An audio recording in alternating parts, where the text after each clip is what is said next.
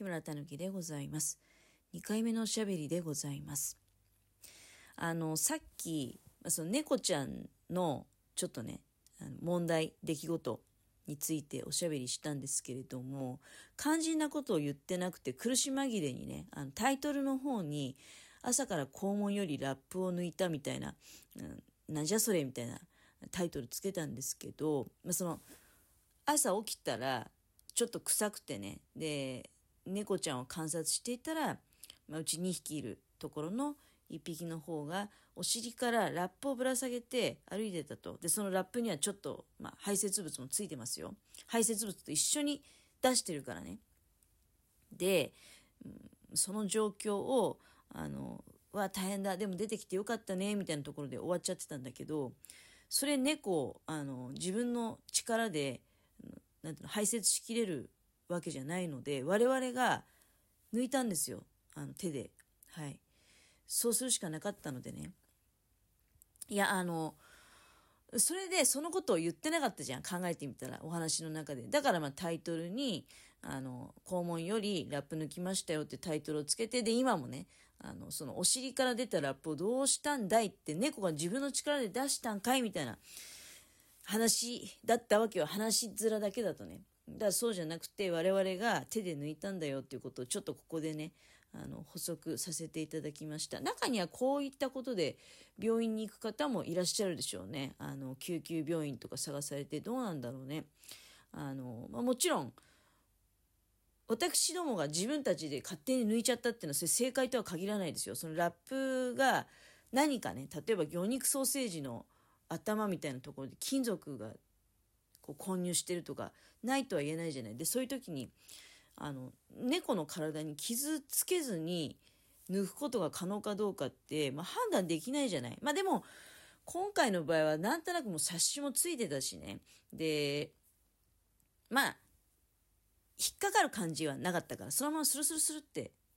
手で、手でつったって素手じゃないよ。うん。あの、まあこういう時に本当はさ、あ、ビニール手袋がそういえばあったんだと思って、いや、もったいないことしましたよ。あの、体を拭く猫ちゃんの、なんていうのあるじゃない？ボディ拭きタオルみたいなのをとっさにパッと出してきて、それを使って、あの、まあお尻も多少はまあ拭くっていう目的もあったのでね、うん、それを使ってやったんだけど、考えてみたら、あの、ニトリル手袋を使って引き抜いたらそのままね裏返しにしてポイって処分すればよかったななんていうことを考えながら。そういう出来事が発生する猫ちゃんってどうなんだろうね。あの結構あうちもあるあるみたいなパターンなんですかね。いや我が家は久しぶりですよ。あそこまでやらかしてんのは。うん。あの保護してきてね。受け入れたばっかりの頃、うん、子猫の頃っていうよりちょっと大きくなった頃からかな。あれ、こいつちょっと変な癖あんなっていうのはまああって、で、結構注意はしてたんですよ。だからあの、繊維をなるべく身近に置かない。で、例えば、置いてあるような状況の時は、その時はもう一緒にいる。音するんでね、なんかあの食いちぎる音聞こえるんで一緒にいると。だから、あの、お留守番の時とかにその毛布と同居させちゃうと大変なことになっちゃうんですよ。もう毛布かなり食っちゃうんでね。その食った量によっては多分死んでしまうと思うので、毛布がお腹の中で膨らんだりとかいうこともないとは言えないし。うん、だから、すごくね、あの、危険なんですよ。で、いや、さっきちょっとね、このウールサッキング、それはまあウールサッキングっていう症状なんだけど、問題行動なんだけど、調べてきたら、やっぱりね、ちょっと心の病とか、その子猫の時に何かその、まあ、心の傷になるような出来事があった猫場合が多いと、うん、いうことでもう明らかにもう片方の野良猫にはその症状なくて、ね、捨て猫のキヨちゃんにはその症状があるっていうのはもう何よりの答えなんですけどね。あの野良猫上がりの影虎くんの方は一応ある程度の大きさになるまではお母さんと一緒に過ごしていっていろいろ教わってるんですよね。間違いなく猫としての何ていうのあり方っていうかあとはその生きる力を教わったりとかうんあとなんだろうねまあ、もらうものは多分もらってると思うんだ。うん。お母さんから。で、きよちゃんの方っていうのは、まずもう状況からして人間のとこで生まれてるんだよね。人間のところで生まれていて、で、まあ、の人間のところでもともと飼っていた多分、まあ、親猫がおって、で、それが何らかの事情で何匹か子供を産んだと。で、その何匹か産んだ子供をどうしたのか知りませんよ。猫って普通1匹だけで生まれるってことないと思うのでね。何匹か生まれた猫を、まあ、どういうふうにしたかわからんけど、そのうちの1匹だけは、きよちゃんだけは、まあまあ多分ね、団長の思いだったっていうふうに信じたいけど、ごめんっていう感じでね、置いていかれた、うん、捨て猫なんですね。だからそういう、あの、ちょっと多分心の傷が、なんか、ことあるごとに出てきちゃうんだろうね。うん。ま、話ついでにその、我が家のね、猫ちゃんたちの、その捨て猫と野良猫の違いで面白いのって、あの、物を食べさせるときに、まあ、きよちゃんに関してはだから、あの、食べ物以外のものを食っちゃうっていうもう非常に大問題なんですけど、これは野良猫である、野良猫上がりである影虎くんの方は一切やったことがない。で、一方でね、あの、これもまあだから、その野生味っていうか、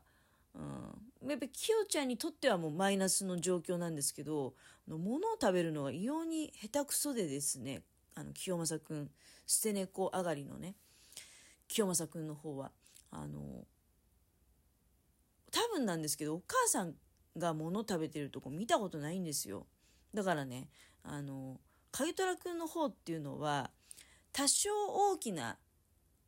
例えば野菜キャベツの葉っぱとかをね大きいままポイってあげる時あるんですよ。めんどくさいから。大好きなんだけどね。大好きなんだけどそうだね最近冬になったら白菜なんかもね大好きなんだけど。丸のままの葉っぱポイってあげるとあの肉食獣がよくやる行動でこう横に顔を横にして引きちぎるっていう行動があるじゃん肉の塊とかをさ、こう、ぐわって、剣士を使って、の、掴んだものを横に引きちぎってちっちゃくこうして食べるっていうね。あれを影虎くんはこう必ずやるわけ。白菜とかキャベツ与えた時にこう横に引きちぎって、剣士で横に引きちぎって、ハグハグみたいな。清正くんそれできないんですよ。あの、正面からカプって 剣士を使わないんですよ。正面からカプってして、ハムハムってするからね、あの、穴が開くだけなんですよ。剣士なんかは。両側に木はあるじゃないですか。カプって、前からカプってするから、穴が2つ開くだけでね、あの、それをこう横に引きちぎって、その剣士の力を使ってね。見たことない。それやってるところ。だからそ、きよちゃんの場合はしょうがないから全部細かく刻んで、与えますよ。あの、例えば白菜とかも、あ、食べたいんかとかね、思った時に。正面からしか、カプッとしかいけないんです。あの、グイって引きちぎるってことができないんですよ。だからね、あのたかだか猫でも、そのちょっとね、どのぐらい、多分、まあ、それ、期間にして、まあ、影虎くんにしても保護した当時、もう半年どうだろうね。半年まで経ってないぐらいだと思うんだけどね。それでもまあ、そのぐらいの期間、あの、親猫と一緒にまあ過ごしたっていう経験はあるわけよ。で、きよちゃんに関してはいつのタイミングからかは知らないけど、まあでも人間の手で、あの、もう、なんていうの、引き上げられてるっていう状況あるわけじゃない。うん。で、まあ何らかの事情で、うん、人間の手によってね捨てられてるっていうのがあるわけだから想像するには影虎くんよりは全然もう多分23ヶ月の違いで親と会ってないんじゃないかなっていう気がするよね。うん。